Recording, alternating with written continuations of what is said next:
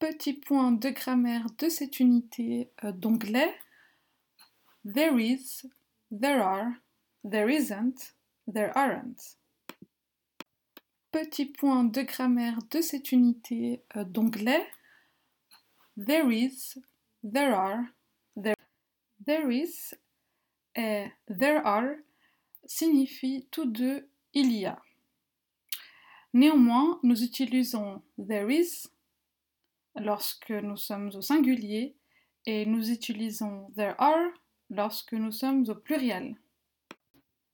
There is a bed. Il y a un lit. There is a desk. Il y a un bureau. There are a lot of books. Il y a beaucoup de livres. Ensuite, nous utilisons there isn't there aren't euh, lorsqu'on veut dire qu'il n'y a pas. Donc, même principe qu'avec there is ou there are, sauf qu'ici, euh, on est donc euh, sur la forme de la négation. Donc, there isn't a chair, il n'y a, pas de, il n'y a pas de chaise.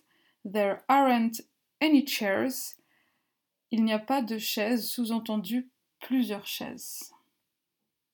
Premier exemple ici, avec euh, le singulier, There isn't a fridge.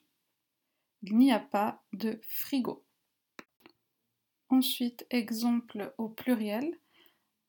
There aren't any fridges.